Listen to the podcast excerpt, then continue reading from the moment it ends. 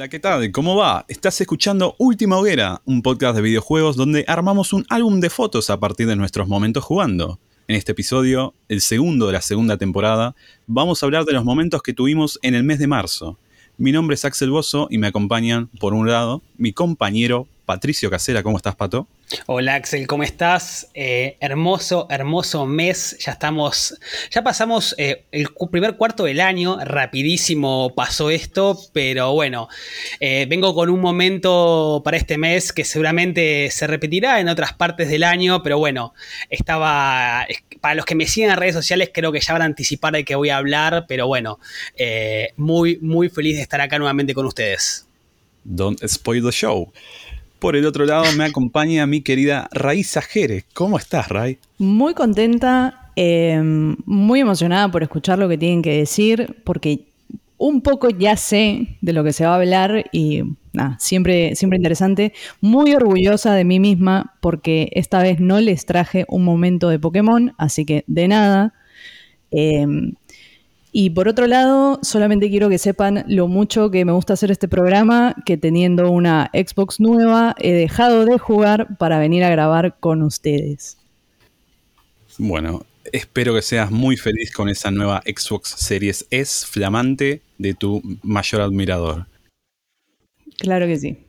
Se ha registrado una sonrisa, una risa por ahí mientras estábamos con las introducciones y es porque tengo que introducir a nuestro nuevo invitado del mes de marzo.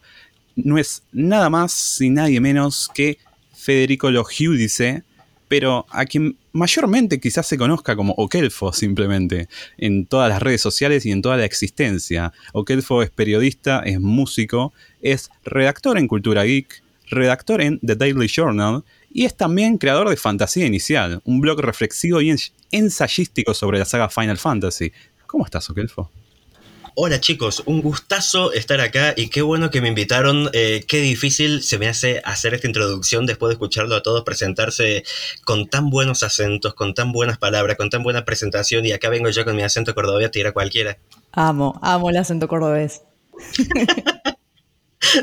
se, me escapa, boludo, y todos hablan tan lindo y qué sé yo, y de repente estoy yo tipo, bueno, vamos a ver qué sale, y nada, encima me hacen ver bien, entonces tipo, bueno, me quiero superar a mí mismo, hoy voy a estar, pero on point, y nada, se me viene el acento y bueno, dale que va. Ya, ya te lo he dicho detrás de cámara, pero hemos tenido una cordobesa también aquí, así que aceptamos todo. A todos y a todas. Tengo competencia. Hay que estar a la altura, querido curiado. ¿Nos querés decir en primera instancia en dónde te podemos encontrar? Más allá de lo que ya he dicho, en qué redes sociales, cómo es tu arroba, todo.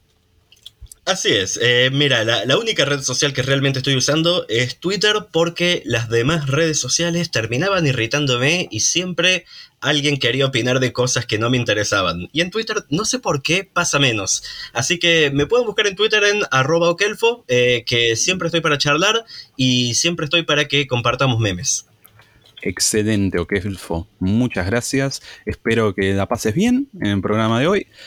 Y vamos a empezar con dicho programa. Pato, ¿qué tenés para nosotros? Bueno, sin ánimos de haber querido spoilear el comienzo de esta introducción, mi momento va a estar obviamente, mi único momento del mes va a estar obviamente destinado a Elden Ring y es un único momento por culpa también de Elden Ring durante el último mes, creo que mi cabeza en lo único que ha pensado en materia gamer ha sido en Elden Ring. De hecho, he, estado jugando otras cosas por cuestiones de trabajo y demás. He estado jugando, no sé, Gran Turismo, el, último Final Fantasy tan polémico, pero la verdad que Elden Ring, con lo, que me pasa con este juego es que cuando no estoy jugando, en lo que estoy pensando es en Elden Ring y hace años que, no me pasaba algo así con una experiencia dentro de, la industria de, los videojuegos. Y mi momento puntual, para no irme mucho por las ramas, eh, llegó más o menos a, la hora 70, 75 de la, de la aventura. Ya había recorrido, sí, sí, ok, ya, ya había avanzado largo y tendido en lo que son las, las tierras intermedias y realmente yo llegué a un punto en el que pensé que estaba en el final del juego, ya había recorrido mazmorras, cuevas, me había enfrentado a 150.000 bichos, morí 350.000 veces, por el caballo se me cayó de 200.000 precipicios pensando que iba a caer. Bueno, y cuestión que, llegamos como a la. En este mundo llamado las tierras intermedias, llegamos a Leindel, que es la capital del reino, y realmente tiene una, postura imponente. Para los que no lo jugaron y los, lo están escuchando, eh, tiene una similitud que yo le encontré, no sé si estoy tan acertado, a Gondor del Señor de los Anillos. Es una, es una ciudad llena de torres, de, como de castillos, de, diferentes eh, estructuras edilicias, la mayoría de color blanco, un color hueso que emergen eh, en la ciudad y realmente es una mazmorra dentro del juego muy compleja porque es un... Entre que es gigante la ciudad, tiene muchos recovecos, pasillos, cuevas, obviamente tiene también sus, sus catacumbas y nada, yo venía ya envalentonado diciendo, bueno, me, yo veía en el mapa que me quedaban algunas áreas sin recorrer y dije, bueno, no importa, o sea, en el New Game Más le voy a meter y voy a, llegar al 100%. Yo realmente convencido porque no me había, no había leído ninguna guía, nada, no me quería spoilear.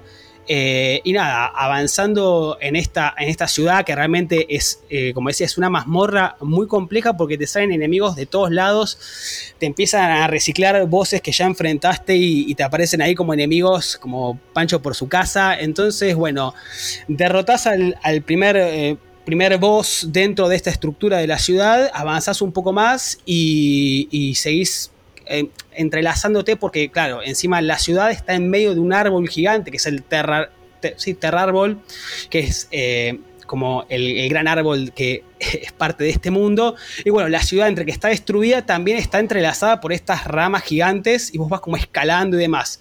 Cuestión de que, bueno, me llevó un par de horas eh, completar al, como al 100% y de repente, bueno, llegás como una especie de, de final dentro de, de esta mazmorra.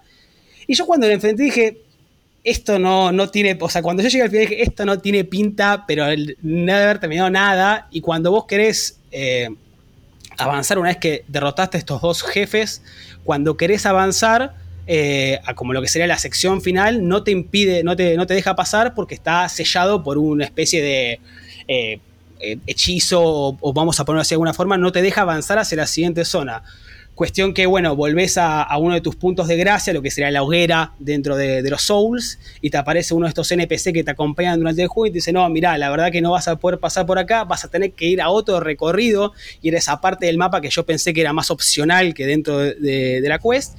Y, y, lo que me pasó es que lejos de frustrarme, decir, uy, no, esto no termina más, es como dije, no, pará, hay más, o sea, hay más para jugar, hay más aventura. Yo con una sonrisa diciendo, che, loco, esto no termina acá y cuando eh, después avanzás, el, juego sigue y sigue. Y yo no, uno no puede creer, y a mí lo que me pasaba, que yo ya estaba, venía muy saturado de los juegos de mundo abierto, esto de tener mapas con 50.000 marcadores en todas las cosas, misiones secundarias por todos lados.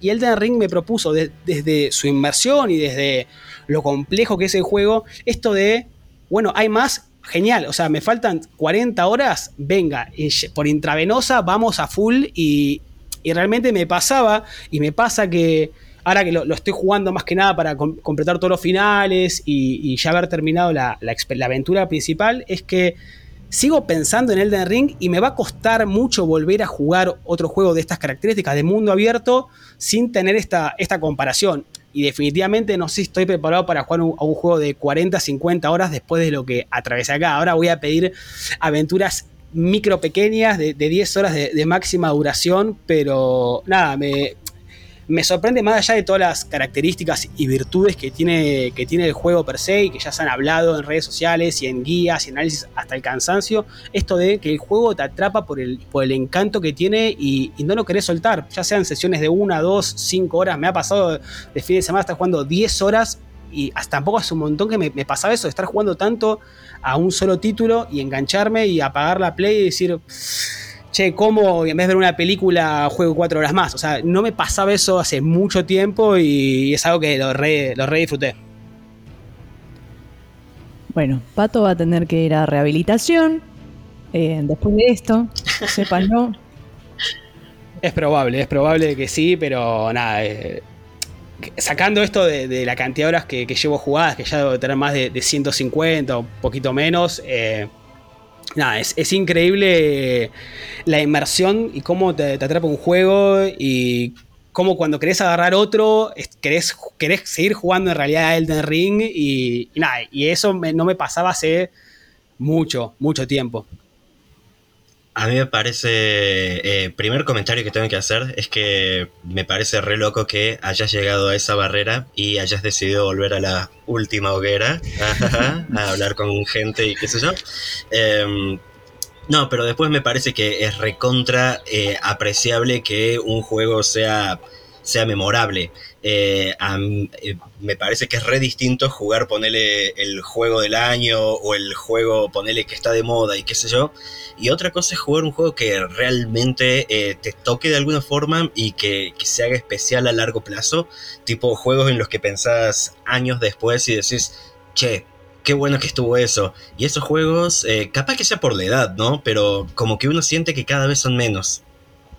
Sí, sí, definitivamente. Y acá traigo un. Aprovechando que acá hay un, fanático acérrimo de Final Fantasy. Yo siempre que vuelvo a mi infancia, vuelvo a juegos que me marcaron, eh, siempre recuerdo, no sé, Final Fantasy VIII, digo, pucha.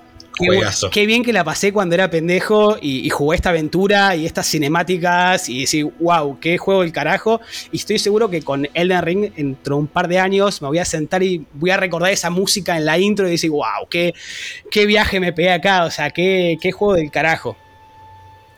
Bueno, a mí eh, estoy re de acuerdo con lo que decís porque me parece que una cosa es la, la, nostalgia, ponele. Una cosa es que un montón de gente dice, claro, vos te acordás de ese juego porque lo jugaste en un momento particular de tu vida y es especial por eso y es la nostalgia lo que te lleva a recordarlo con tanto cariño y después volvés a ese juego y te das cuenta de que no, realmente eran muy muy buenos. Yo tengo la sensación, igual que vos, ¿eh? que Elden Ring es así. Em, no me imagino, por ejemplo, una vez que lo termine, que todavía no lo terminé, pero volviendo a eh, Horizon Forbidden West. Es tipo, está buenísimo, lo voy a pasar bárbaro, pero no sé si lo voy a volver a jugar. Elden Ring sí. Sí, 100%, 100 de acuerdo con eso que estás diciendo. Así como un muy breve comentario sobre la nostalgia, aprovechando que acá tenés un supuesto licenciado en psicología, es una cuestión de que sí, eh, por supuesto, lo que vemos, lo que jugamos, eh, cualquier cosa que consumimos, entre comillas, es muy importante el momento en el que lo hacemos, pero mm, al mismo tiempo, es como decís vos, no hay que dejarse llevar por el prejuicio de que todo va al cajón de la nostalgia. No, si vos hoy en día lo seguís reviviendo y seguís sintiendo ciertas cosas que incluso con la, entre comillas, sabiduría o con las experiencias, las vivencias que has tenido mucho tiempo después, eh, encontrás otras cosas. Incluso te puede llegar a parecer mejor, eh, puedes llegar a encontrar ciertas imperfecciones que antes eh, quizás la dejaste pasar. tiene más que ver con uno y con cómo se relaciona con lo que tiene enfrente que con una simple cuestión de llamar a todo nostalgia y tirarlo ahí y bueno, que te culpen de fanboy también en el camino, ¿no es cierto? Sí, sí, tal cual, tal cual. A mí me parece que es importante decir que hay cosas que, nostalgia aparte, están buenas o están malas, que a veces las fallas te pueden dar personalidad, que a veces las cosas que estaban buenas no estaban tan buenas y que es mucho más complejo e interesante el mundo que eh, todo eso y que tampoco es cuestión de solamente quedarse con lo viejo por una, por una cuestión nostálgica, porque me parece re remarcable de lo que está contando Pato que que todavía hay lugar para que haya experiencias que te toquen de nuevo como las que recordás de cuando jugaba juegos a los 12 años. Sí, sí, definitivamente. Y estaba tratando de pensar que otros juegos así durante mis 30 años de, vida me han marcado. Y son pocos realmente los que voy a decir, che, lo volvería a, jugar por el, placer que, me dio en su momento. Y me parece que el ejemplo que diste de Horizon eh, me, va al pie a esto de. He jugado decenas y decenas de juegos y no sé cuántos hoy en día decir, che, volvería a jugar este. O no sé si, o sea, no, no sé si todos los que disfruté decir, che, o, juegos que yo consideré que me marcaron los volvería a jugar. Son muy pocos y son muy contados. Eh, insisto esto. E igualmente las experiencias cada uno le interpela los juegos de, diferentes maneras. Calculo que Elden Ring a no todos le va a pegar de la misma forma y está perfecto. Eh, y eso es parte también de la diversidad y de, la subjetividad y los gustos de, cada uno. Pero nada, eh, encontrar un juego así después de, tantos años y después y decir, bueno, quizás en algunos años lo vuelva a jugar y lo vuelva a, revisitar, o lo vuelva a revivir y a disfrutar, me parece algo, algo hermoso. No, pero definitivamente eh, sí, a todos nos pega diferente eh, la, experiencia de cada juego, pero lo que es seguro es que Elden Ring es un fenómeno. O sea, no solamente porque ya pasó más de un mes de su lanzamiento y sigue siendo trending topic todos los días en todos lados, eh, no solamente porque hay 500 artículos en cualquier lugar sobre 500 temas distintos sobre el juego. Eh, Déjame tirar un, pequeño bocadillo y es que en el, en el sitio donde soy editor, hace un mes que en la sección de guías, no me acuerdo ahora si hacemos top 15 o top 20 de artículos de los que mejores rindieron. Eh, el 90% sigue siendo Elden Ring hace un mes por cuatro semanas consecutivas y va a seguir siendo por un poco más de tiempo. Estuve el viernes pasado a la grabación de, de, este, de este episodio. Subí de, Ghost, eh, de, Tokyo, de Ghostware Tokyo y ni aparecieron en, ese listado, así que también es para entender que no, no hay cosas que lo estén desbarrancando en ese sentido. Era eso. No, y además ¿Hace cuánto que no pasaba algo así? O sea, yo no recuerdo un juego que haya roto tantos esquemas, eh, ni que haya tenido esta, esta magnitud. No solamente porque muchos de los nuevos, me incluyo ahí porque creo que de nosotros cuatro soy la más alejada de este tipo de, historias, eh, pero nos acercó, nos abrió las puertas a todos nosotros, nos invitó, el hecho de que sea un mundo abierto invitó a que nosotros pudiéramos entrar, aprender y bueno, a mí algo particular es que, eh, me pasó y, lo hablé en, creo que lo tuiteé hace un par de semanas, es que la misma comunidad, eh, digamos, los, souleros de corazón, eh, a los nuevos nos recibieron con los brazos abiertos, con la mejor onda, con todos los tips, con la data. O sea, fue tremendo, tremendo el amor que recibimos y y lo que me decía Pato, lo que nos decía Pato de, que lo volvería a jugar, eh, yo lo estoy jugando en PC y le contaba a los chicos, eh, bueno, las fallas técnicas que tiene la versión de PC. Y a pesar de que ya invertí 30 horas ahí, que tranquilamente es otro juego enorme eh, de, otro tipo, tengo la intención de comprarlo en, la consola que, que, acabo de adquirir para, para empezar de cero, ¿me entiendes? O sea, y eso creo que ni siquiera lo haría con otro juego que por ahí también está buenísimo, pero es, es realmente un fenómeno y genera algo, invita al jugador a perderse en el mundo. Es algo muy loco que creo que vamos a seguir hablando de esto en el siguiente episodio y tal vez más, no sé, pero me parece una locura enorme. ¿Y cómo te sentís con esto que, trajo Pato a la mesa sobre su, momento de... Eh, claramente no, ha llegado a la capital, pero con cualquier otra cosa que te haya sucedido en el mundo, con esta sensación de exploración y de descubrimiento constante. A mí me encanta, a mí me encanta porque además yo siempre em, en este tipo de juegos me gusta entrar a todas las habitaciones. Es como cuando llegas a un lugar y tienes tres puertas y sabes que es por la del medio. Yo entro a las dos de los costados antes de irme por la del medio, porque me gana la curiosidad. Entonces me gusta que sea así porque me da muchísimas más horas y es tan entretenido y en todos lados hay algo que no te molesta. Te, invita, de hecho, a, estar ahí, dándole, perdiendo, descubriendo. Y esto también eh, del recibimiento de la comunidad y, del el hecho de que la conversación se siga moviendo, eh, hace que, que, lo quieras comentar además. Entonces puedes compartir tu experiencia eh, no importa, yo con 30 horas la puedo compartir con alguien que tiene 70, alguien que tiene 100, alguien que recién empieza. Entonces es, para mí sigue siendo súper entretenido y me lo estoy tomando con calma, obvio, porque, porque me cuesta, porque no tengo la práctica y demás.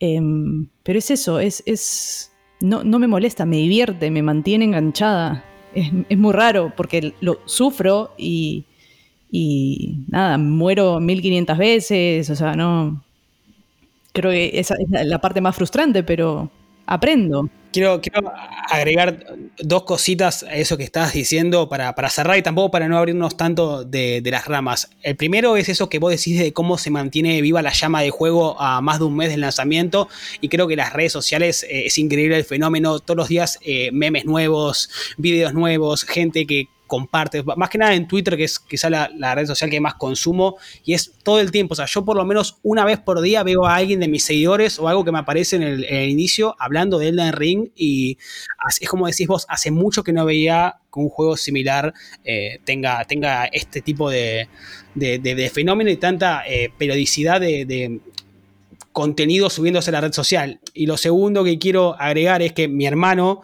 también lo está jugando el juego, es una persona muy alejada del mundo Souls, o sea, las veces que lo pudo jugar le ha costado un montón y lo ha abandonado.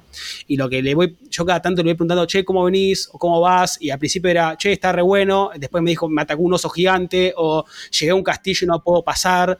Pero a él lo que le, gusta de la inmersión es que él puede abrirse del mapa y puede recorrer eh, y es una experiencia nueva para él y no hay ningún, eh, vamos a que hay barreras de dificultad de, bueno, este boss no lo puedo pasar, me caga palos. Eh, él se abre por otros lados y, nada, espero que, sigamos comentando Elden Ring y si hay algún desarrollador de Front Software que nos está escuchando, estaría bueno que ya empiecen a hablar un poquito de DLC, de alguna ricurita nueva para, para los próximos meses.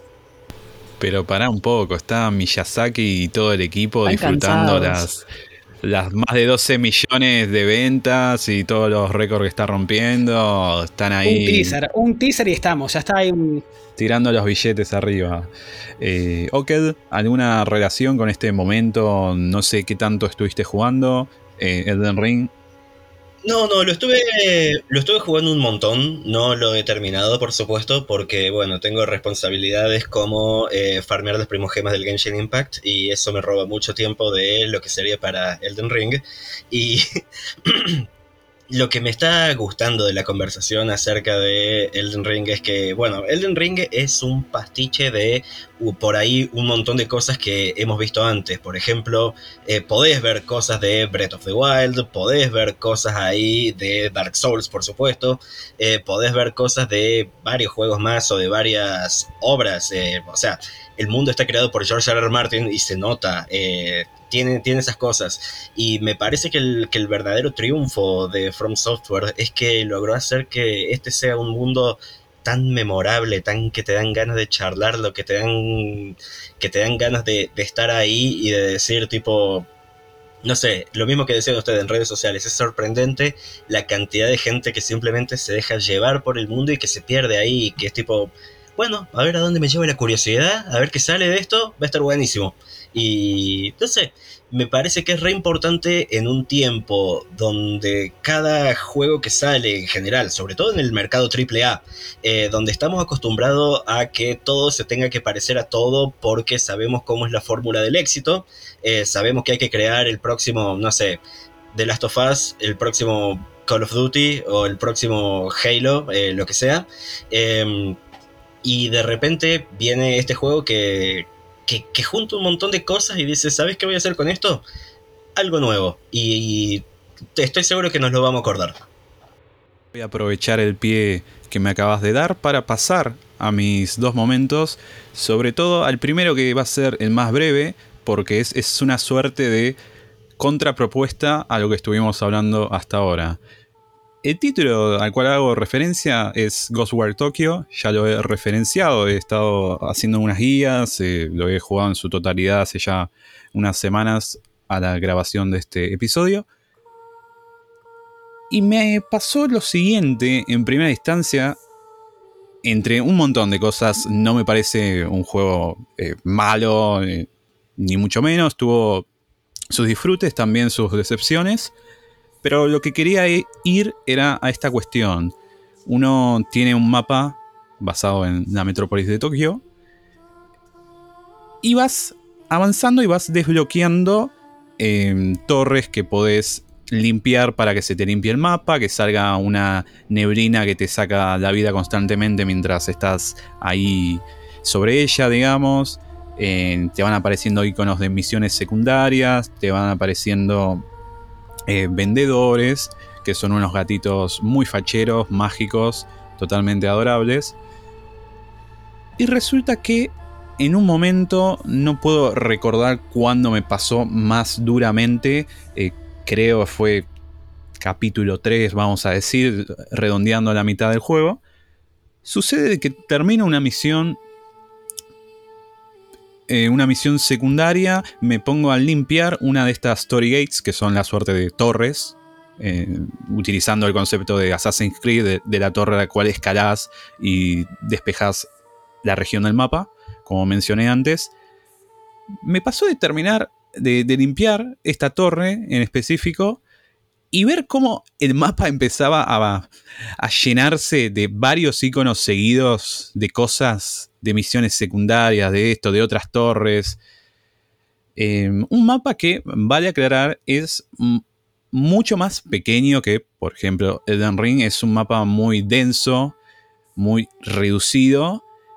Eh, intenta hacer una representación de, de varias calles de Tokio con sus libertades y con mucho del folclore japonés metido ahí, que es de lo más rescatable de toda la experiencia. Y empecé a ver todos estos iconos en el mapa. Y la verdad que la primera expresión no fue nada.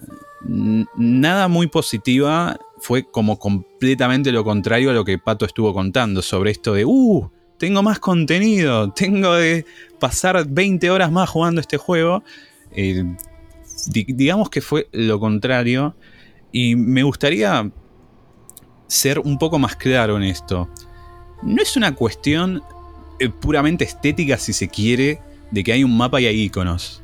O sea, eso es la forma de presentar el problema, digamos, que Elden Ring suele hacer lo contrario. El último parche ahora nos agregó al, NPC ahí muy chiquitito cuando está en mapa en tal zona. Y nada más, después todo lo, vas básicamente descubriendo vos, más allá de, de las Sight of Grace, de las hogueras. No es una cuestión de que esté el mapa plagado de iconos en Ghostwire Tokyo, porque en todo caso los podés filtrar, podés sacar todos los iconos y simplemente jugar tranquilo, haciendo lo que querés, eh, un botón y siempre te dice dónde está la misión principal, a dónde tenés que ir, y mm, también la misión secundaria más cercana.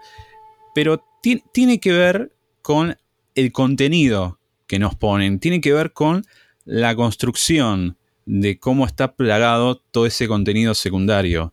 Yo, de vuelta, no le voy a pedir que sea el Ring, no le voy a pedir que sea una experiencia a lo Breath of the Wild que vos vas armando tu propia aventura.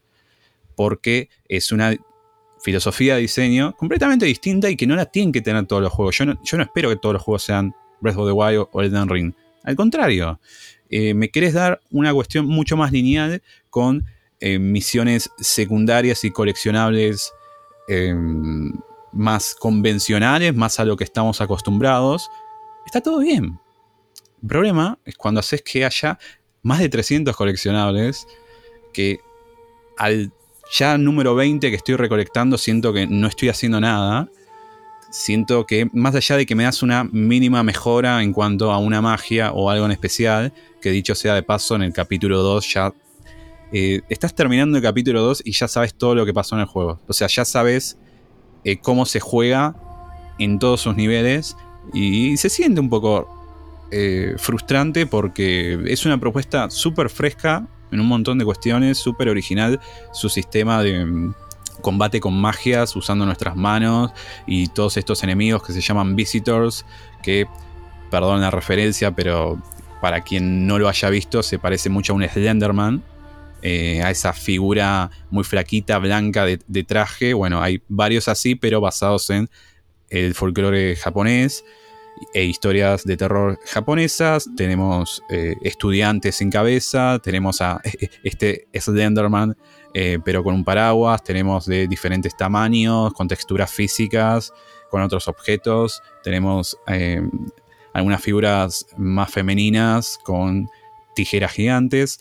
En fin, me pasa que toda esta cuestión, ¿por qué es un listado donde está lleno de cajitas y yo las voy tildando y es simplemente eso? Ese es el problema.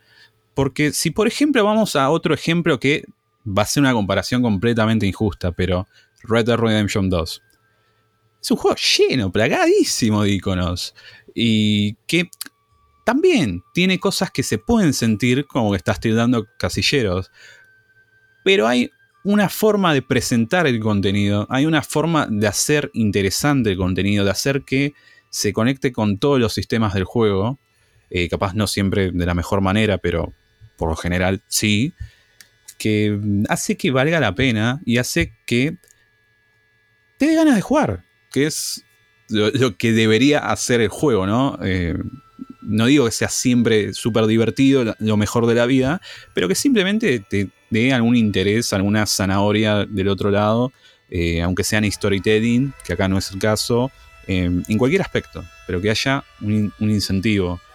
Y entonces creo que eso es, es uno de los grandes problemas que tiene Ghostwire Tokyo y que em, creo que van a seguir teniendo varios juegos de mundo abierto durante un tiempo. De vuelta, no digo que tiene que ser Elden Ring, no digo que tiene que ser Breath of the Wild. Dicho sea de paso, si a Elden Ring lo llenásemos de iconos, la experiencia eh, un poquito más, un poquito menos, seguiría siendo la misma, porque de vuelta tiene que ver con cómo está construida la aventura. Em, me gustaría que sea distinto, que abandonemos el esquema Ubisoft que mm, en defensa de Ubisoft normalmente se usa para para pegar de solamente, digamos, muy poco cariño, pero recordemos que hace un poco más de una década atrás eran los reyes y las reyas, las reinas, digo, de, esta cuestión y con, buena letra, porque tuvieron grandes experiencias en sus primeros años mientras estaban eh, fabricando el, el Blue, el blueprint de lo que son los open world y los juegos de mundo abierto y que no hubo casi compañía sin choreárselo, ¿no? O hacer su, propio intento. Eh, en fin, esto es mi pequeño momento sobre Ghostwire Tokyo, aprovechando lo que hablamos recién. No sé si alguien quiere hacer alguna mención a esta cuestión en particular. Quiero hacer una, una pregunta, dos mini preguntas, pero antes no sé por qué lo voy a hacer, pero voy a defender a Ubisoft un segundo. Me parece que están aprendiendo de algunas cosas y, y Assassin's Creed Valhalla, que es el último título tiene como un learning de, sus errores, a pesar de que tiene un mapa, plagado de cosas. Nada, quiero hacer esa mención honorífica a la que siempre bastardeamos Ubisoft en líneas generales. Mis, mis dos mini preguntas, eh, una es inevitable. La, primera es: eh, ¿cuánto influenció que hayas jugado tan recientemente Elden Ring para tu experiencia con, con Ghostwire Tokyo? Y mi segunda pregunta, porque va concatenado a eso, vos hablás de que está lleno de como de cosas para hacer, o coleccionables, o misiones secundarias y demás.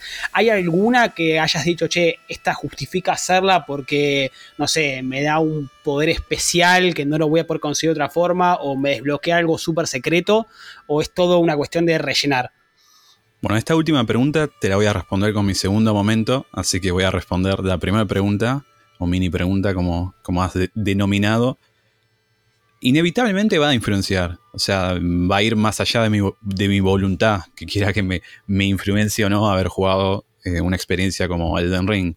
Pero yo en esto empatizo mucho con vos, con lo que has contado no solo hoy, sino en reiteradas oportunidades sobre la saturación con los mundos abiertos, que somos varios los que estamos en ese clan.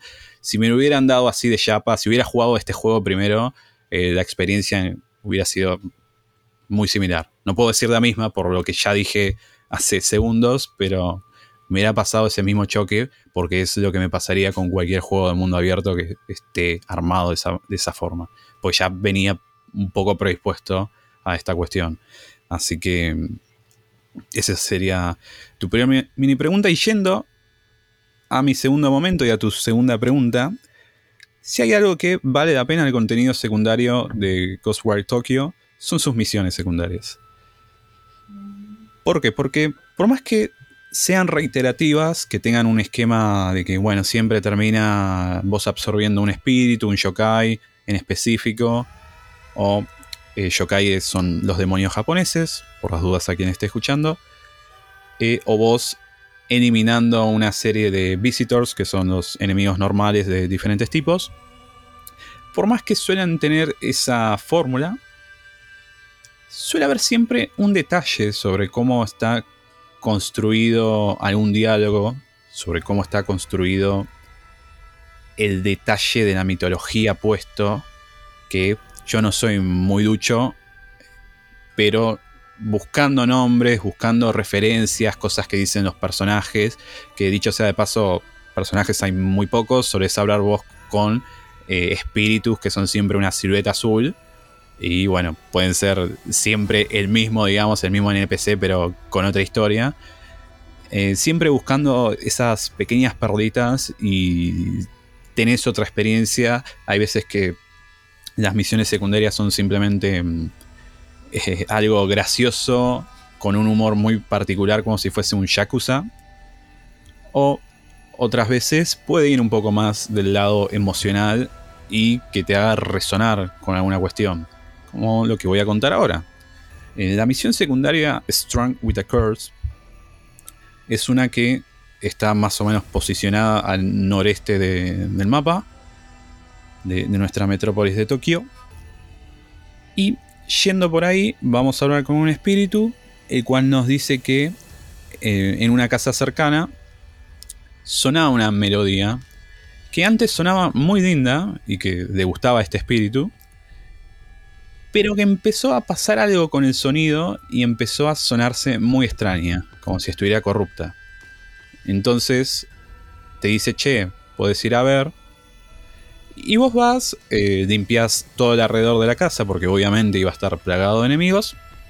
Y después entras, entras a una linda casa con, con dos pisos y al principio ves que hay un piano, pero no ves más nada que un piano en lo que sería el comedor. Vas por las escaleras. Vas por las escaleras, revisas em, un placar, encontrás una nota. Y hay una nota que hace referencia a una chica que murió por, por un accidente y su maestro em, como que le, da muchas alabanzas a la habilidad que tenía con el piano, tocando desde muy, desde muy joven. Después podés ir a otra habitación donde encontrás un portarretrato de, de este profesor. Y después también puedes ir a una tercera habitación donde hay unas notas em, como que hacen una suerte de analogía mm, sobre lo que vas a vivenciar en breve de un maestro y un, y un alumno prodigio, y el maestro siendo como muy envidioso de, ese alumno. Entonces, una vez que ya vimos toda esta intel, toda esta data, bajamos de vuelta a donde estaba el piano y ahora sí vamos a ver la silueta de lo que sería una niña, lo que pensamos que es una niña. Y ella es un espíritu normal como el que vemos en cualquier parte del juego, como el que nos dio la misión secundaria. Eh, su espíritu está puro, vamos a decir, no está corrupto.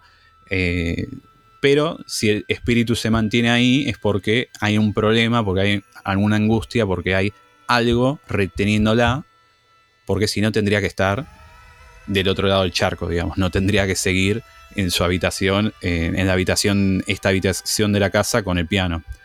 Tendría que irse al más allá. Y entonces empezás a hablar con, la chica y dice, sí, sí, a mí me gustaba mucho tocar cierta pieza, eh, pero últimamente empezó a sonar mal. Y vos decís, bueno, vamos a ver qué puede pasar con esto. Intentás buscar una, una fuente de esta corrupción. Que dicho sea de paso, estuve como revisando toda la casa, saliendo de la casa, volviendo a entrar. Y digo, ¿dónde? ¿Cuál es el problema con esto? No, no lo puedo encontrar.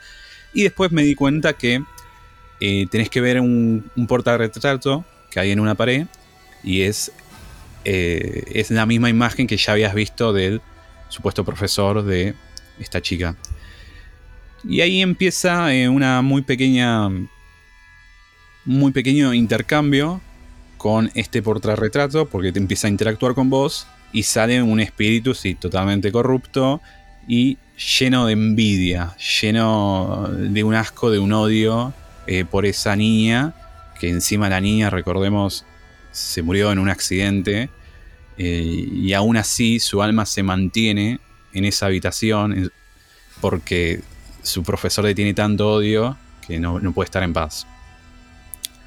Eh, una vez que exorcizamos a, este espíritu, volvemos a hablar con la nena y la muchacha empieza a tocar el piano y empieza a sonar eh, Moonlight Sonata de Beethoven, eh, bastante igual, digamos, a, la canción, a la composición original, y suena por varios segundos, y la escena que tenemos es simplemente nosotros viendo eso en una cutscene, y me pareció como completamente especial, me pareció eh, uno de estos momentos que, como dije hace un rato, es lo que le da más alma, eh, intended, a, este juego sobre espíritus, eh, sobre una Tokio que está desolada y al mismo tiempo tiene todas estas almas vagando por ahí. Le da un corazón que en su historia principal no lo sentí, salvo en uno o dos momentos puntuales y más llegados al final, como que faltó siempre 5 para el peso. Y sobre todo, em, en el momento cuando lo jugué no, pero después de, días me quedó resonando un poco toda esta secuencia, toda esta misión secundaria, y me hizo pensar en, no necesariamente en cuestiones de envidia, eh, que yo sepa, nunca hubo un, profesor que me envidiase o porque por lo menos dijera algo así al respecto, pero sí en el intento de vida artística que tuve, siempre hubo una relación con la frustración que es inevitable y que sobre todo en la actuación me hizo siempre pensar en, muchas cosas, en, una frase muy icónica que, dijo una de mis maestras, eh, somos frustraciones caminantes, y, me hizo pensar, capaz muy tontamente, pero como conectar con, esta niña prodigio que nosotros leemos que es prodigio. Eh, a nosotros nos cuentan esa perspectiva. Pero capaz es simplemente una, pobre muchacha que los padres la recababan a pedo y la mandaban con este profesor que la recababa más a pedo todavía.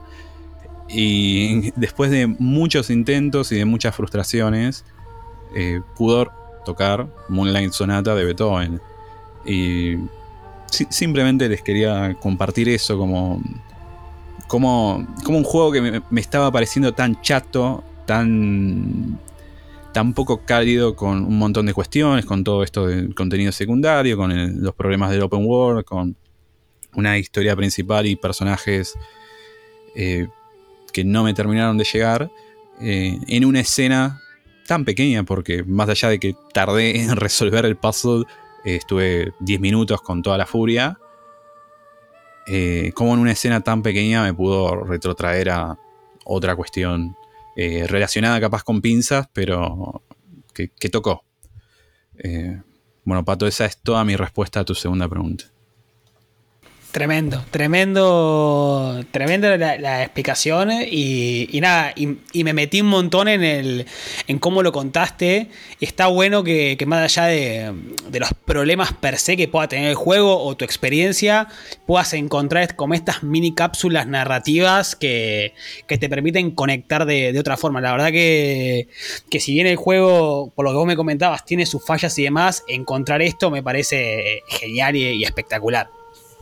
Yo tengo la sensación, y perdón por este bocadillo, así que me meto de una, eh, a, mí me cuesta mucho me cuesta mucho engancharme con los juegos de Bethesda porque me parece que la filosofía de los juegos de Bethesda en general es eh, vamos a construir un juego en torno al loop, vos vas a hacer una serie de cosas y después vamos a meter historia ahí, pero primero viene la jugabilidad. Eh, a mí me gustan los juegos narrativos, eh, no me gustan los juegos, eh, ponele, no, no juego juegos que cuenten puntos. tipo, bueno, tenés tantos kills, tenés tantos goles, tenés tanto... No me gustan los juegos con números.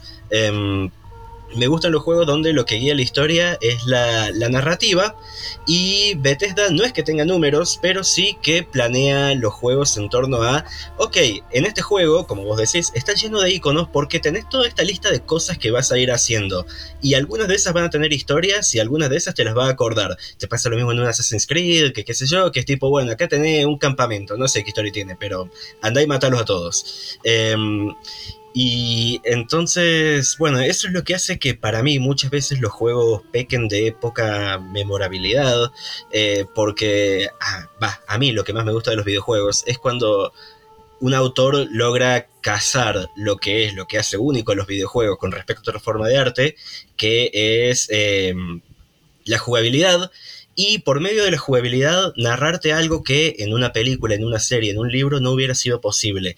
Eh, y y entonces eh, ese es el momento donde te das cuenta que te encontraste con algo realmente especial, cuando vos decís, che, qué bueno el modo en el que está aprovechando este medio para narrarme algo que, que de otra forma no hubiera existido. Silencio reflexivo.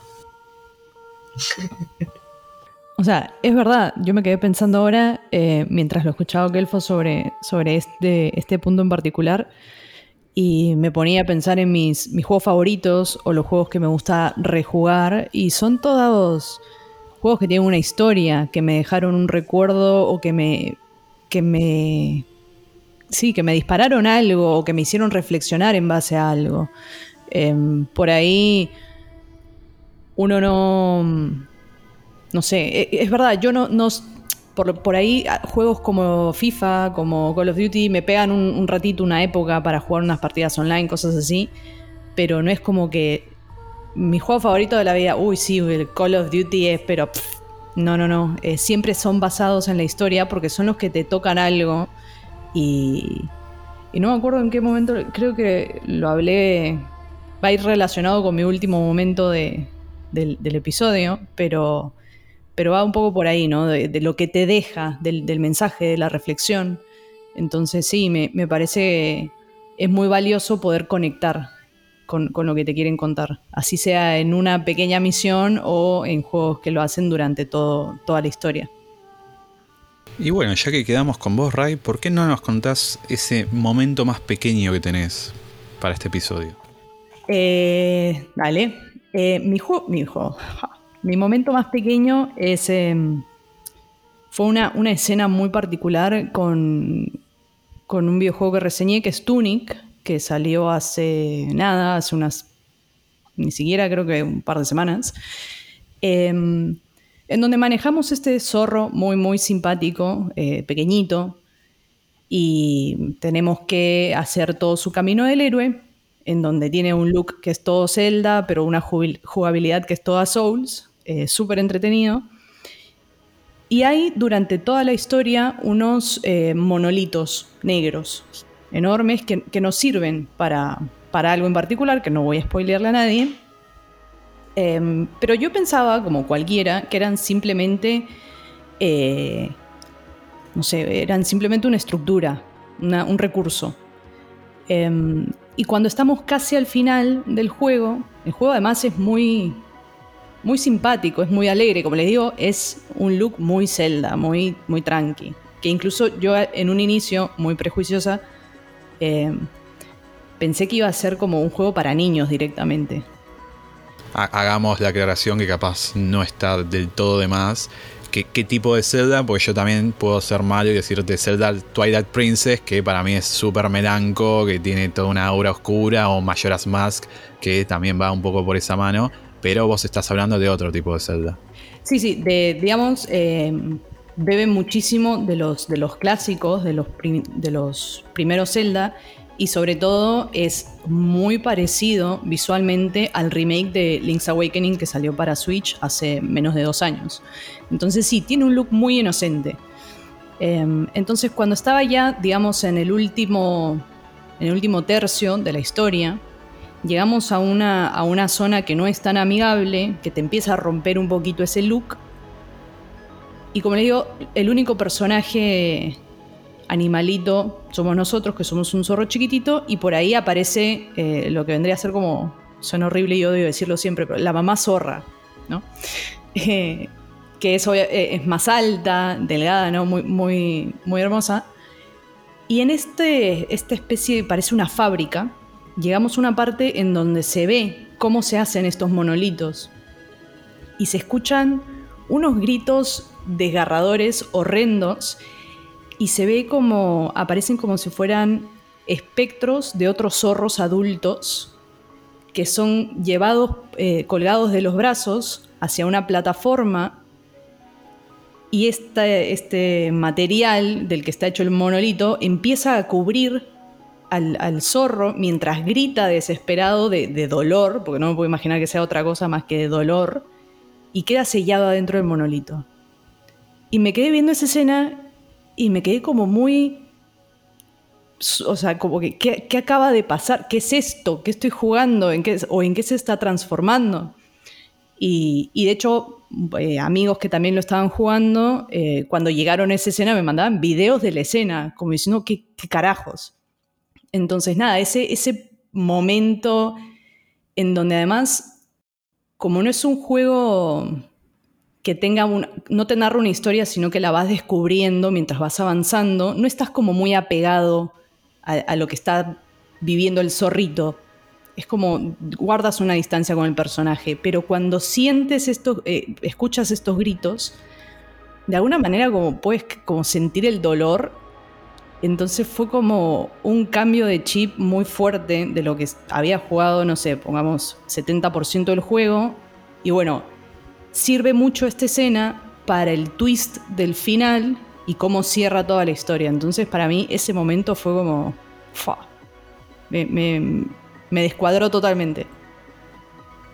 No sé si aquí alguno de los caballeros presentes ha, podido probar Tunic, no fue mi caso, pero volvemos a estar frente a un momento eh, similar a lo que decía anteriormente, ¿no? Esta cuestión de una pequeña escena que gracias a, su construcción replantea todo el resto de la aventura y también eh, contrasta completamente.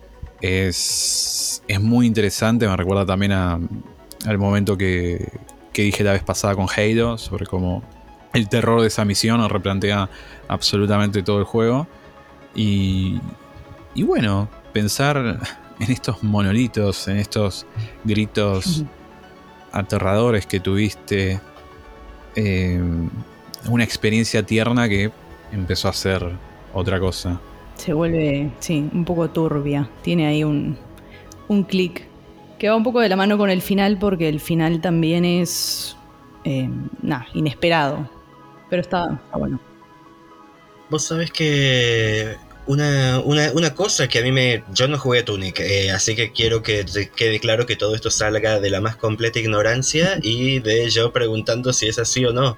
Pero por lo que estás contando, si estos monolitos son comunes, lo que terminaría implicando es que hay montones de criaturas previas que han intentado esto antes que vos y todos fallaron. Y es tipo eh, confrontar esa sensación de, ok, no soy especial y no solamente eso, sino que además estoy terminando igual. Y es tipo, es potentísimo eso para un videojuego. Sí, sí, y además el hecho de que todos los animales que están encerrados en estos monolitos son, son de, la misma raza que, que tu personaje, son zorros, y no ves ningún otro zorro en todo el juego, más que la mamá zorra, ¿no? Digamos, entonces encima es, estoy yendo en ese camino y debería de, tener, o sea, debería de, salir victorioso porque soy básicamente la última esperanza. Es súper fuerte. El, cambio de, chip en ese, en ese último tramo es, es creo lo que me terminó de, de, enganchar y de encantar de, Tunic, que la verdad es, es una aventura que yo esperaba un 5 y me llevé un, 9, o sea, es, es así, es sorprendente. Excelente, Ray. Muchas gracias. Voy a dar el pie para nuestro invitado, para que venga a decirnos qué quiere comentarnos, cuál fue su momento de marzo. Mi momento de marzo en realidad es mi momento desde marzo del 2020 aproximadamente y se mantuvo todos los marzos y todos los abriles y todos los mayos, etc.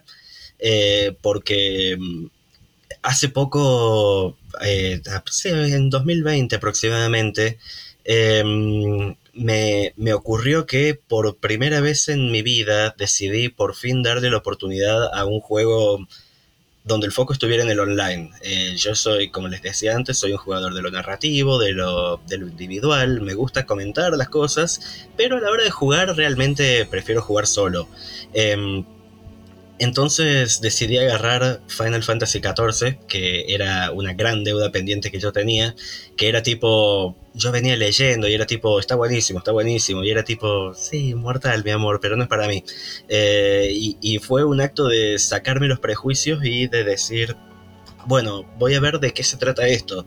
Entonces, eh, no sé si se acuerdan, pero más o menos cuando salió poner la temporada 6 de Game of Thrones, la temporada 7, que un montón de gente se subió en ese momento y se dio un panzazo y estaba un tipo, ah, esto está buenísimo, mirá lo que venía pasando. Yo, yo tuve ese momento ahí con, con, la quinta, con la quinta expansión, con la última, que, que me pude devorar todo el contenido que venía, que venía de antes y bueno, me, me encontré con con una historia que me sorprendió muchísimo por abordar mucho de estas, de estas temáticas grandes, em, que, es una cosa eh, que, es re fuerte para los videojuegos, eh, que es eh, la idea de confrontar el final de todo, confrontar la muerte, tipo, uno, uno, puede, uno sabe que se va a morir y qué sé yo, pero es algo con lo que elige con lo que elegís no pensar. Comúnmente la mayor parte del día elegís no pensarlo.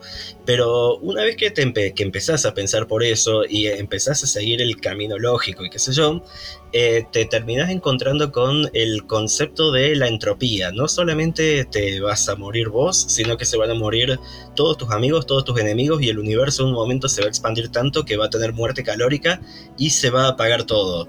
Y bueno, la historia de Final Fantasy XIV se trata mucho, mucho de eso. Eh, yo del personaje que quería hablar es que la que justamente tacleaba este tema, que, bueno, que está muy bien ilustrado eh, lo que es la, entropía, la muerte calórica del universo y que eso todo simplemente se apague en el, en el cuento corto eh, La última pregunta de Isaac Asimov. A lo, largo, a lo largo de Final Fantasy XIV, lo que nos plantean es que el mundo tuvo que ser dividido eh, y durante mucho tiempo uno se pregunta por qué y es que el mundo tuvo que ser dividido para contener a esta especie de entidad que existe que, em, que quería devorarlo todo, que, quería traer el fin de los días, pero nunca sabes quién es esta, esta entidad. Entonces en un momento eh, en el juego eh, vos decidís, porque esta, esta entidad eventualmente reaparece, por supuesto, y el mundo se está por terminar. El mundo se está por terminar y vos querés saber por qué, porque ya no tenés otro modo de combatirlo. Entonces, ¿por qué se va a terminar todo? Eh, cuando te pones a explorar, eh, leer textos viejos, viajar en el tiempo y qué sé yo, te enterás que existió un tipo en el pasado que tenía un sueño, que tenía el sueño de comunicar a todas las razas, a todas las razas que existían en el espacio, a todas las personas que existían más allá del cosmos y todas estas cosas.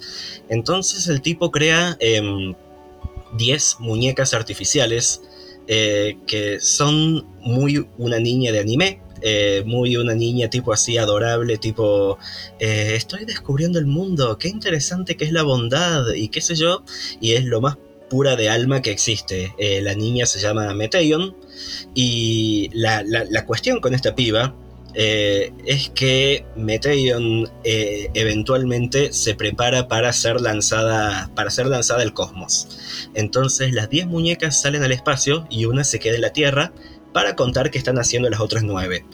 Em, la cuestión es que lo que ven cuando salen al cosmos es terrible.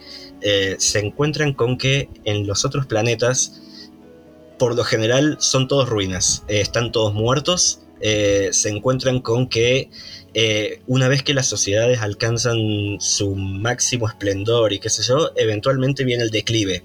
Y ponele las sociedades simplemente pierden las ganas de vivir, había una sociedad que se quedó sin nada que conquistar, entonces son un montón de robots que simplemente están esperando órdenes de un maestro que nunca va a llegar, entonces están todos quietos y no están haciendo nada. Eh, hay, una, hay otra sociedad donde simplemente se convirtieron en seres psíquicos y en el momento de que perdieron todo su cuerpo físico ya no tienen más ganas de nada, eh, simplemente no tienen deseos, no tienen ambiciones y es como una especie de muerte espiritual. Y hay lugares que directamente vos ves arena en lo que antes era... No sé si, si jugaron alguna vez ni era automata, pero cuando llegas a la ciudad en el desierto y ves todo hundido en las dunas y qué sé yo, y decís tipo, ok, esto debe haber sido muy lindo en algún momento, ahora da miedo. La cuestión es que Meteion, esta piba recontra pura, que justamente tiene su poder, es el poder de la empatía, que suena muy estúpido, pero es, es el poder más importante de todos. Al ver todo esto, lo que absorbe es un terrible miedo por la condición humana entonces, eh, como, buena personaje de Final Fantasy, eh, confrontada con estos sentimientos negativos, lo que termina diciendo es tipo, ok, si esto es el final de todo, la única forma de que la humanidad esté bien, de que las personas sean felices y qué sé yo, es que simplemente no existan, porque acá tenés la prueba empírica de que nueve de nueve sociedades evidentemente no encontraron la voluntad de vivir. Em, y es, eh, es ella, es Meteion misma, la que eh, es la villana final del juego. Em, y bueno, lo, resuelve como se resuelve todo manga shonen, ¿no? Eh, vos eventualmente vas a confrontarla al borde del cosmos y usas el poder de la amistad para nutrirte de fuerza y poder derrotarla, porque esto es un manga, esto es un shonen, tiene final feliz y qué sé yo. Pero me, me pareció absolutamente brutal la devastación y la, cuestión de, eh, ok, voy a taclear algo así de grande que es eh, el, final de todo, es lo que nadie quiere pensar y sobre todo que sea de una forma eh, donde se intente darle justificación a las cosas, porque son así los, los, villanos de Final Fantasy. Es como la cosa típica. Voy a destruir el mundo porque morir es vivir y sufrir está mal y qué sé yo, y entonces nadie importa. Y es un nihilismo que nunca está justificado. Pero de repente viene, vienen estos muchachos de Final Fantasy XIV que son los que salvaron el juego, salvaron la compañía y convirtieron el juego peor rankeado de la historia de Final Fantasy en uno de los mejores de, de toda la historia de la serie y de repente logran construir de las piezas, de las cenizas de, un juego que estaba completamente roto, tan roto como este como este mundo que vio Meteion y qué sé yo, y que lo logran convertir en algo hermoso. Entonces, el modo de que se narra una historia a lo largo de cinco expansiones, donde se atan a todos los detalles previos, donde se atan los personajes y donde todo tiene una cosa tan cíclica, tan hermosa, tan, tan bien armada, me parece que es recontra y eso es lo que me mantiene desde que empecé a jugar Final Fantasy XIV sin saber si este final me iba a recompensar. Lo empecé a jugar por eh, estos momentos que me iba dando así que era tipo, che, estoy genuinamente involucrado en un MMORPG y yo creí que esto no era para mí y al final sí era. Eh, era un juego que está apuntado directamente a estrujarte el corazón y hacerte sentir cosas. Y me parece re valioso que exista.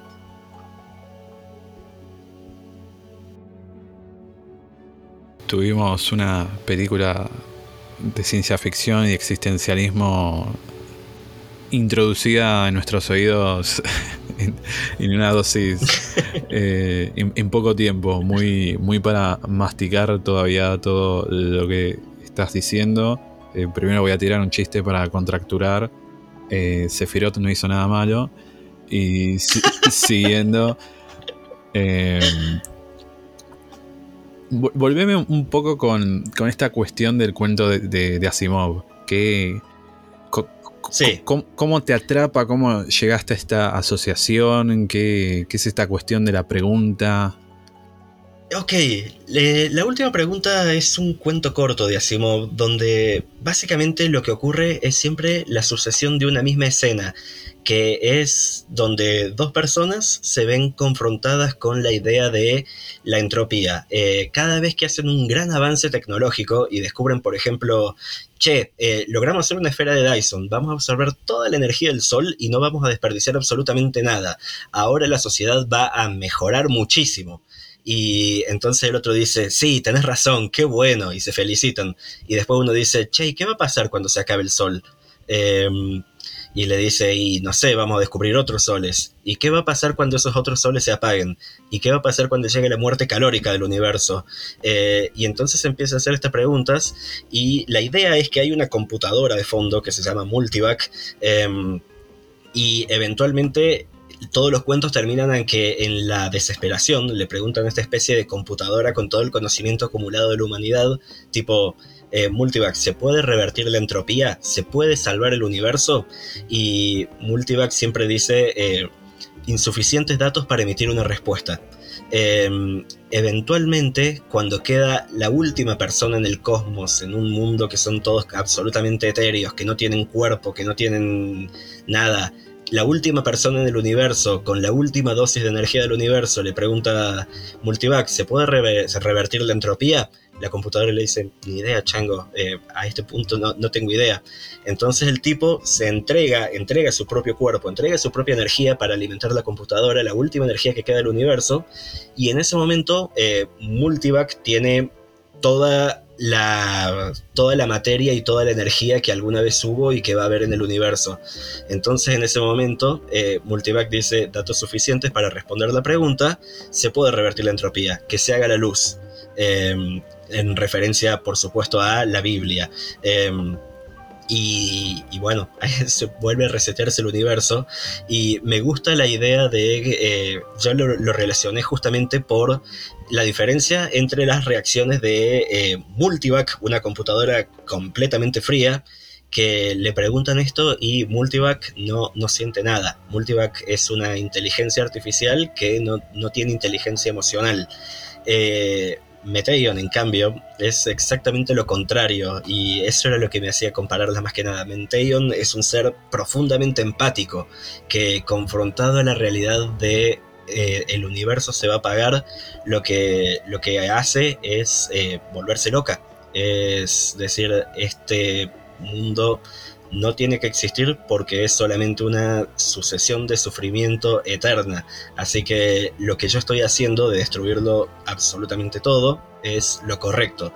Y me parece que son obras que dialogan de una forma hermosa una con la otra eh, desde un punto de vista completamente opuesto, desde lo funcional y desde lo emocional. Los tiré a la bosta con esto, ¿no? Todo. Que, haya silencio, que todo después se edita, no, hay problema.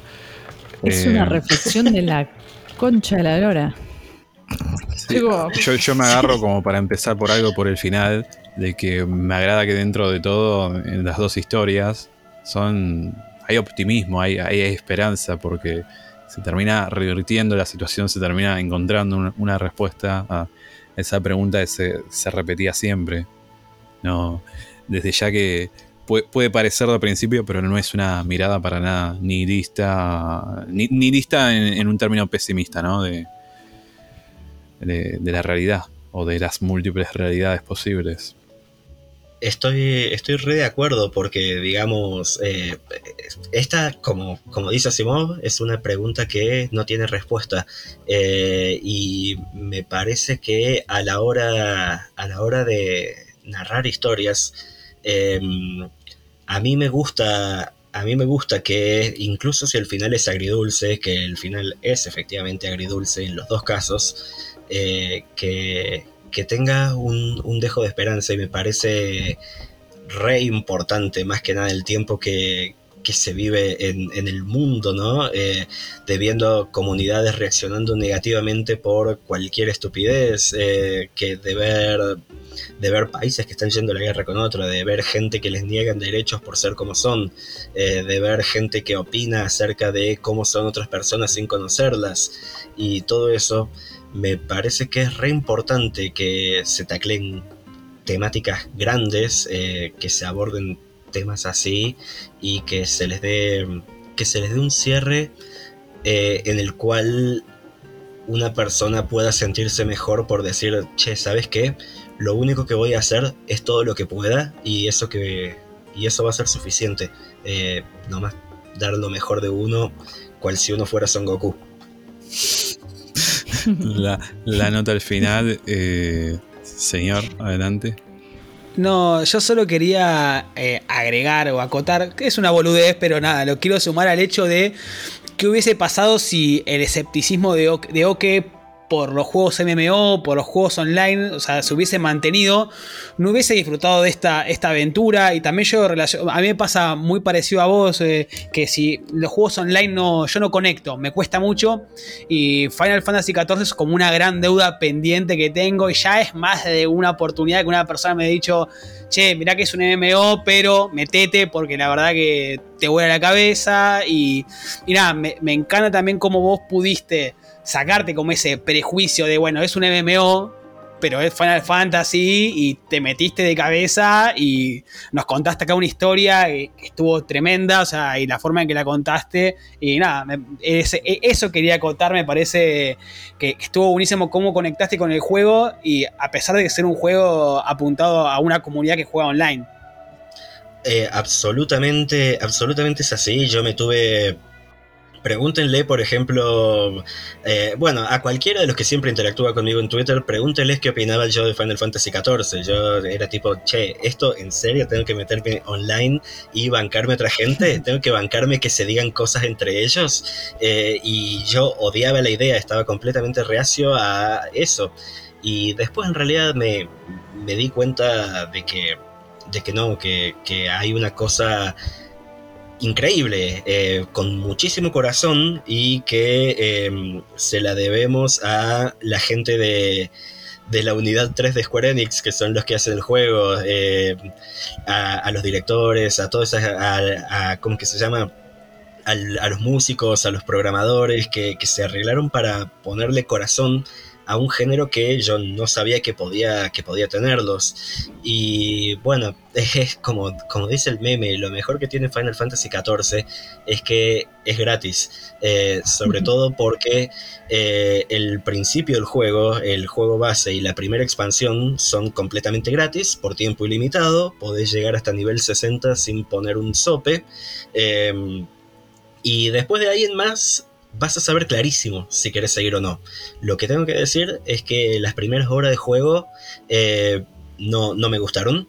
Eh, y que a mitad del primer juego fue un momento donde me. del, juego base, eh, ponerle unas 20 horas, una cosa así. En un momento me di cuenta, tipo, che, estoy pensando en este juego cuando no lo estoy jugando. tengo ganas de ver cómo sigue y me sorprendía y me choqueaba a mí mismo eh, que yo estuviera haciendo eso. Para que te hagas una idea, mi personaje se llamaba eh, Todd Blackwaters porque pensé en el nombre más estúpido que le pudiera poner, porque, eh, o sea, Todd Blackwaters es el agua negra, el agua negra del inodoro, eso era el nombre que le estaba poniendo, y todo porque me, para mí es el Pepe en inglés yo dije, este juego lo voy a jugar con todo mi cinismo porque es una estupidez. Y en, un momento me di cuenta, tipo, che, le estoy pasando increíble, le estoy pasando increíble. Y me quedé con el Pepe Churria y me, me, encanta todo lo que me dio en el camino. Te cambió, te hizo otro ser humano, básicamente. Te, te sacó el cinismo afuera. Absolutamente. Y bueno, el cinismo me parece que es una cosa que es una cosa terrible. Que, ah, no, me gusta a el cinismo cuando se está hablando, cuando se está hablando de arte. No me gusta llegar a una obra artística con prejuicios, con cosas así, eh, porque el cinismo te, te inhibe poder disfrutar algo que eh, que es capaz de romper tus expectativas. Y bueno, me parece que a todos nosotros escribimos en lugares, hablamos de videojuegos en lugares, y me parece que muchas veces por creer que sabemos algo de antemano, no nos damos lugar a eh, sorprendernos con un montón de cosas que lo pueden hacer eh, y me parece que es re importante eh, tener el corazón más puro posible a la hora de disfrutar un producto cultural nuevo y de dejarse llevar. No conozco personalmente mucho de, Final Fantasy, o sea, tengo el conocimiento general que tiene cualquier persona, pero nunca he jugado uno. Y no sé si, jugaría este particular porque la temática me pega, o sea, esto de, la muerte y el fin del mundo me, me, me a la ansiedad. Em, pero sí me interesa preguntarte si, si es posible saltar directamente al 14. Y es algo que usualmente me pregunto cuando hay muchas ediciones de un juego. Eh, si se puede saltar al 14 sin conocer absolutamente nada de, Final Fantasy. Si es así de amigable y de introductorio. Eh, absolutamente. Eh, todos los Final Fantasy tienen la bondad y la desgracia para el terror de algunos fanáticos que se, que se adhieren a lo viejo y no quieren aceptar lo nuevo, que es que cada uno es completamente individual del anterior. Entonces, si vos empezás a jugar en cualquier punto de cualquier juego porque te gustó cómo está diseñado el personaje, está perfecto. El juego te recibe con los brazos abiertos. Em, si conoces juegos anteriores y si has jugado entregas previas, vas a encontrar cosas ahí que son como, como algún como un mimo diciéndote tipo, che, nosotros también sabemos de esto. Eh, nosotros hicimos este juego para vos. Pero ningún juego tiene relación con ningún juego, no toman lugar en el mismo mundo, ninguno de ellos, eh, y salvo guiños, todos son individuales. Em, todo esto de todo esto de 14 igual que te, que te estaba contando es la construcción que se hace a lo largo de eh, cinco temporadas de una serie como si te dijera.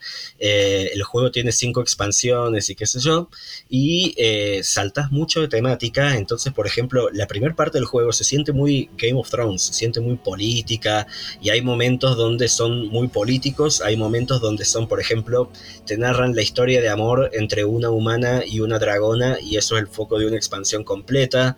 Eh, tenés la historia de este pibe que eh, fracasó antes en salvar su mundo, entonces eh, vos estás permanentemente hablando con su fantasma a lo largo de toda la expansión y la gracia de Final Fantasy XIV para mí es que más allá de esta gran historia que yo les conté, eh, gran historia lo digo no en el sentido de que está buenísima, sino que en el sentido de que es grande, eh, que es expansiva. Eh, además de eso, tenés todas estas, todas estas cositas que atraviesan distintos estados de ánimo, se meten con distintas cosas, hay momentos que son súper íntimos, súper chiquititos, eh, y el juego tiene una, tiene una cantidad de diálogo, de cinemática, de jugabilidad, de cosas que podés repetir para subir de nivel tu personaje, para conseguir la montura nueva, el peinadito nuevo y qué sé yo, y que te mantiene jugando, te mantiene jugando más allá de eh, que yo personalmente estaba ahí por la historia y me y bueno, después de jugarlo eh, me siento que efectivamente aprendí algo nuevo. Aprendí que este juego que yo no del que no esperaba nada, eh, en realidad me dio muchísimo y me dio una apreciación por un género que yo no tenía idea y tenía todo el prejuicio del mundo. Aprovechando que me diste el pie que en, la anterior vuelta me sacaste, eh, toda esta cuestión sobre mm, que vos la relacionaste a hechos globales, ¿no? Eh, a todo el tema de, las guerras y de las discusiones y de lo que pasa. Eh, quería hacer una, pregunta eh, personal, capaz, no, capaz no, sumamente personal e individual y subjetiva de que mm, si hay algo de toda esa reflexión que, nos regalaste y que te hizo apreciar el juego, que capaz te ayudó en algo puntual en tu vida, en algo más chiquito, en algo que, no sé, capaz te lo hizo ver eh, de otra forma, ¿no? Eh, una forma de apreciar cierto aspecto de la vida o de algo en particular eh, muy distinto.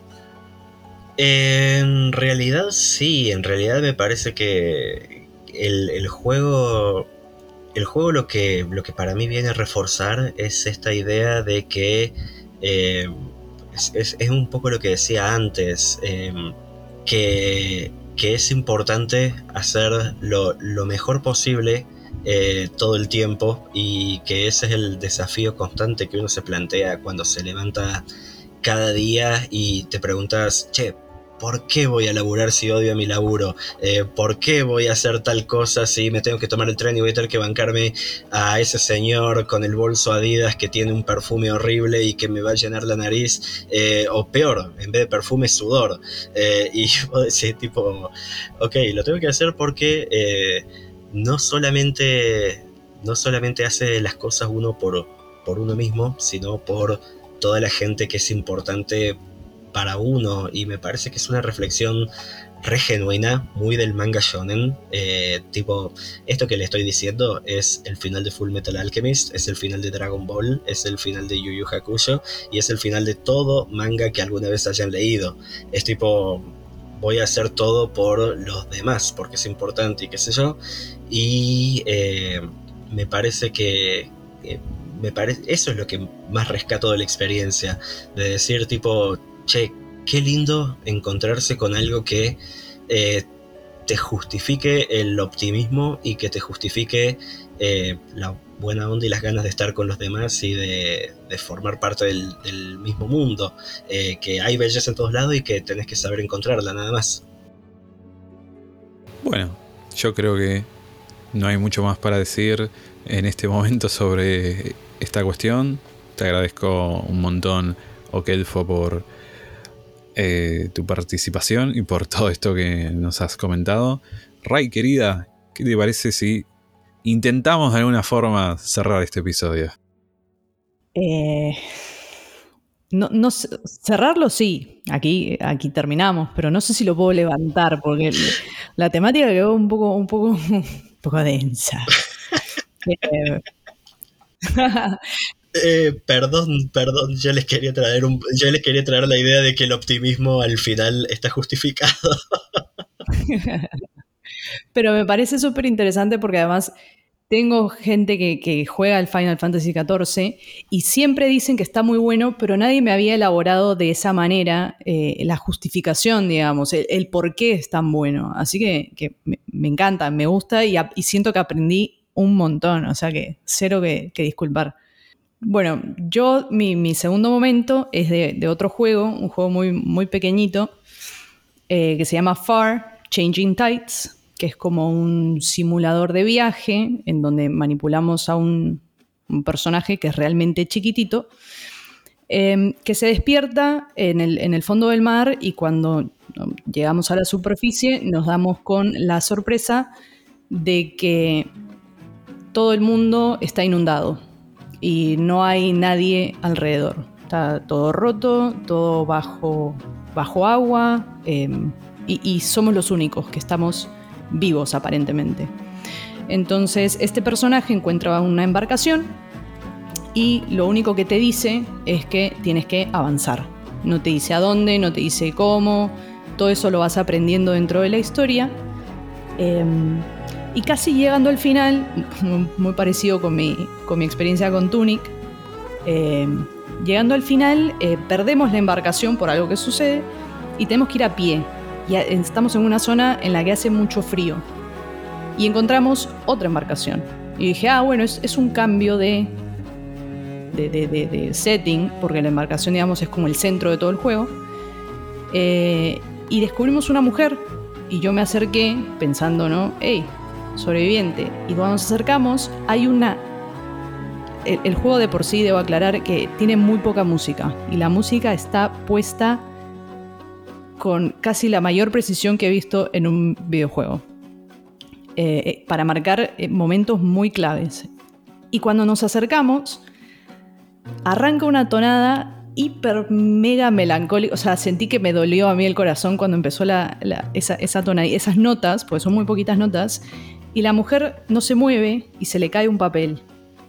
Entonces nos damos cuenta que claramente está, está muerta, está congelada. Y cuando avanzamos un poquito más vemos que su embarcación se, congeló, se vio truncada y por eso no llegó a ningún lugar y ella quedó ahí varada y la quedó. Em, y además, eh, aparentemente te dan este hint de que era la mamá, porque tiene ella la misma, los mismos colores de ropa que tiene nuestro personaje. Entonces ahí te queda como un, feeling medio, mm, esto, esto está muy triste.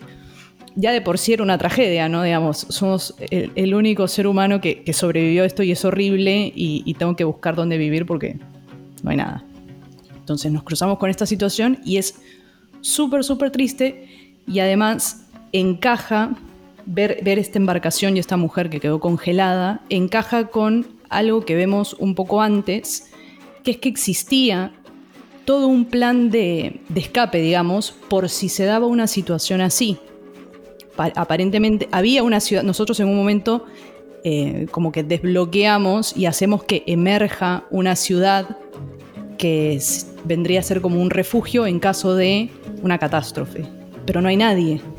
Entonces tú ves después esta situación y dices, claro, nadie llegó a la ciudad porque se congelaron todos. Entonces es esta escena en particular con la mujer, con las notas, con el, saber o creer que es la madre y, ver lo que le pasó eh, o entender lo que le pasó a todas las pocas personas que podrían haber sobrevivido una situación así, te crea una, o por lo menos a mí me creó una sensación de angustia, fuera aparte de la tristeza, y era, y era esto como de una tragedia, acabo de descubrir una tragedia sobre la tragedia que ya venía cargando por, las horas que venía jugando, y una cosa que me pareció súper increíble es cómo todo esto em, lo, lo aprendes o lo sientes simplemente por observación.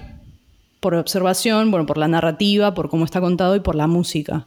Porque el juego no tiene ni un solo diálogo. Todo lo haces eh, explorando. Vas avanzando y vas descubriendo un poquito de, lo que pasó. Entonces, nada, fue eso. Esto que, recalcábamos de cómo las historias son. Eh, eh, depende cada jugador, ¿no? Pero las historias son tan valiosas en lo que se nos en lo que jugamos, en nuestras experiencias, y cómo esta, sin decirme una sola palabra, me hizo entender absolutamente todo y encima me dejó pensando, eh, me llamó muchísimo, muchísimo la atención. Y también un poco la reflexión de cómo eh, la música o el sonido puede generarte tanto cuando está tan bien puesto, un poco repitiendo esto de el grito desgarrador del zorro en Tunic, aquí con estas pocas notas de, piano con esta mujer congelada. Entonces, nada, era ese momento triste como para seguir en esta, en esta onda de, de no sé, de, no, quiero decir de tristeza porque no es un programa triste, pero este programa tan reflexivo que nos, que nos salió, eh, nada, el, tema de, la reflexión y, del el conjunto de elementos que te da algo así de poderoso. Eso nada más. Vos sabés que cuando, cuando estabas narrando lo, lo, que ocurre en el juego, en un momento literalmente me puso la piel de gallina y fue tipo, holy shit, eso es potentísimo. y después me di cuenta de que eh, me, me, recuerda mucho el giro a mi juego preferido de Super Giant Games, que no es Hades, es Bastion, y que esa eh, esa sensación de, angustia, de tipo, uy, ok, todas las previsiones se fueron a la mierda y qué sé yo, eh, son, son re heavy, son re heavy. Me, encantan los juegos estos que se taclean a, hacerte sentir cosas que en tu vida diaria no podrías sentir nunca y que te las hacen sentir en forma de un dilema emocional genuino, de una emoción muy grande, muy potente, a la que genuinamente no podrías acceder. Eh, a menos que seas un capitán en el espacio que está escuchando este podcast, ¿no? Eh, yo la verdad que a lo sumo me tomo el tren y voy al laburo. Eh, entonces, eh, me, parece, me parece que está re bueno aprovechar medios de arte así para decir, wow, qué grande, qué, qué lindo que me estén dando acceso a cosas que, no tengo cómo vivir de otro modo. Sí, la verdad que la aventura de, de Far es es una invitación a la reflexión personal, porque te ponen en este escenario, pero durante todo el viaje y con, el sonido de las olas que te acompañan y estas tonadas que entran y se van, yo me el, juego, por más de que tenía que avanzar y manipular al muñequito, yo me la pasé pensando, o sea, en, la soledad, en el fin del mundo, justo eh, conectando un poco con el Final Fantasy, y, y en temáticas que por ahí no me sentaría a pensarlas por mí misma porque, porque se me ocurren o se me vienen a la cabeza, sino es algo que me, me generó el juego. Eh, y no, no lo esperaba en absoluto. Creo que hacía mucho tiempo que, que una historia no me, no me, no me hacía pensar ni, preocuparme de estas temáticas que por ahí, como decías, eh, no nos pasa. Sabemos que están ahí, sabemos que es algo que nos vamos a enfrentar eventualmente, pero no nos preocupamos por eso en el día a día. Claro. Entonces sí, es, es una aventura súper poderosa y es cortita además. Entonces es como, creo que se la vengo recomendando a todo el mundo desde que la jugué, eh, porque vale totalmente la pena como un viaje de, introspección. Ray, ahí vos hablabas mucho sobre la interpretación que vos le, te da el juego con, elementos y, demás. ¿Vos cómo llegaste a, o sea, cómo empezaste a conectar con el juego per se para, o sea, eso que el momento que vos nos contaste es en algún punto de la historia, pero vos cómo empezaste a conectar con el juego diciendo, ah, bueno, para acá hay algo más, acá hay un poco, hay un metamensaje dentro del mensaje también. Es, es progresivo, porque lo único que tienes al, inicio es eh, desolación, ¿no? Y, uy, sí, pobrecito pero mientras vas avanzando eh, y te vas enfrentando a algunos pasos o algunas escenas o algunas cosas que tienes que resolver, o en el mismo, lo que, donde más se refleja es en el mismo manejo de la máquina, porque vas desbloqueando más, más espacios, por más compartimentos, compartimientos y, habilidades de esta embarcación, llega un punto, y que para mí es como un punto muy clave, en donde tienes que manejar todo, ¿no? Eh, Tienes que levantar el mástil, jalar las velas, preocuparte por la dirección del viento. Si no hay viento tienes que bajar, prender la caldera. La caldera funciona si quemas eh, equipaje o cosas que encuentres eh, explorando. Eh, se te puede echar a O sea, hay como muchas cositas para hacer en una embarcación que es enorme, en donde tu personaje es extremadamente pequeño, entonces cada recorrido te toma un trabajo y ahí es para mí el momento clave en donde te das cuenta esto sería más fácil o esto sería más llevadero si no estuviera sola. Y lo pensé y dije, uh, ¿cómo, no, esta parte no es cooperativa? ¿Cómo no tengo a alguien que me ayude o, o un sidekick o una, no sé, siempre hay alguien que nos acompaña. Y acá era no tener la opción siquiera de pedir ayuda porque somos los únicos sobrevivientes en el mundo. Y ahí fue cuando me cayó, me empezó a caer toda, me empezaron a caer todas las fichas de todas las temáticas que abarcaba. Eh, así que para mí ese es, un momento muy clave del juego y bueno, desde ahí creo que va escalando con todo lo que va pasando después.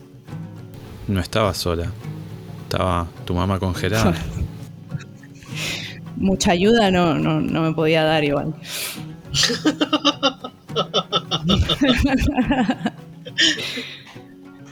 A ver, dale, ponte a laburar, agarra la pala.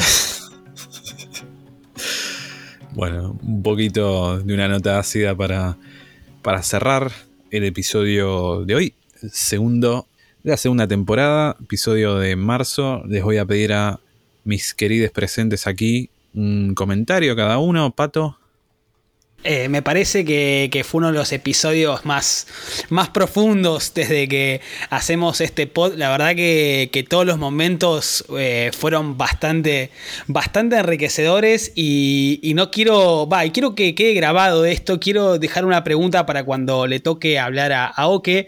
Quiero que, aprovechando que habló de, de Final Fantasy y cómo le voló la cabeza esta aventura, quiero saber cuál es su, top 3 de Final Fantasy y si Final Fantasy XIV entra dentro de, este top. Así que nada, me interesa mucho porque es un, experto en la materia y, ese podio seguramente va a estar muy jugoso.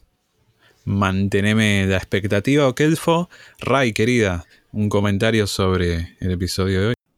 Eh, nada, coincido totalmente con Pato. Un episodio absolutamente reflexivo profundo y, con temáticas un poco, un poco heavy, pero, pero nada, lo que me llevo siempre es, eh, de, grabar este podcast mes a mes es eh, el buen rato de, estar con ustedes, de compartirles algo, de escuchar lo que tienen para compartir y de siempre aprender.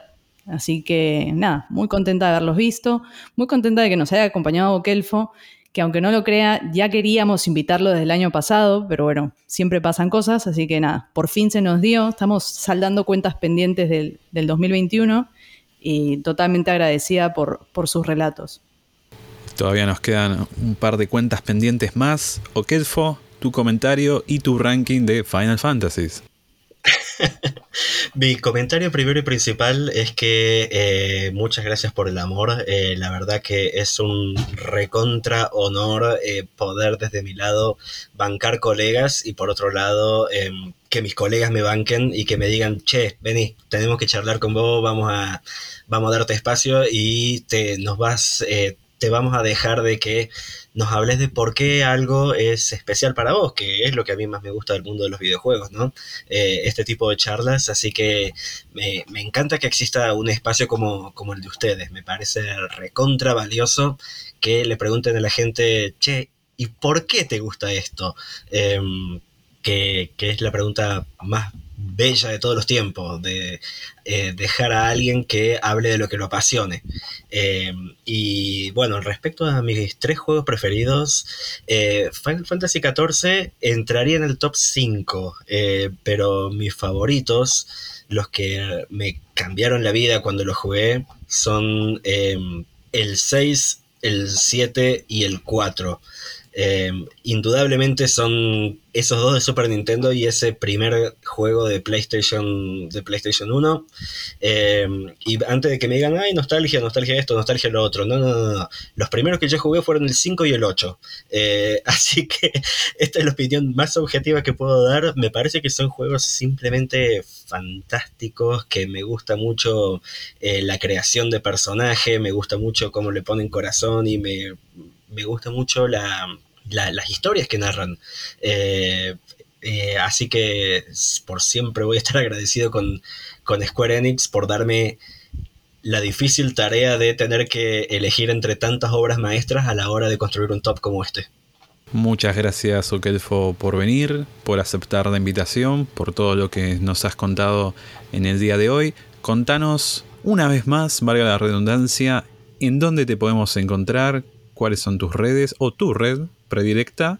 Y bueno, algo que quieras hacer un poquito de chivo, algo que estés preparando, quizás.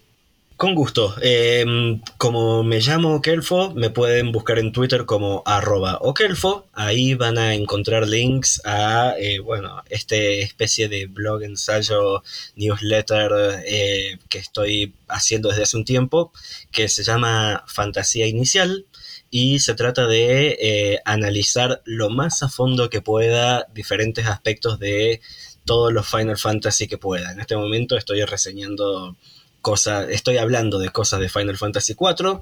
Eh, casi todo, sí, todos los lunes hago un artículo nuevo. En este momento estoy metido muy a fondo con los análisis de personajes. Em, así que metete ahí el próximo lunes con respecto al momento que estáis escuchando este programa y te vas a encontrar con contenido nuevo. Em, si no, me pueden leer en Cultura Geek y me pueden leer hablando un montón de pavadas en Twitter, que eso lo hago siempre. Eh, de nuevo, muchísimas gracias por el espacio, muchachos. Pero por favor, yo soy Axel y esto es el final del episodio. Nos vemos en el próximo. Chao.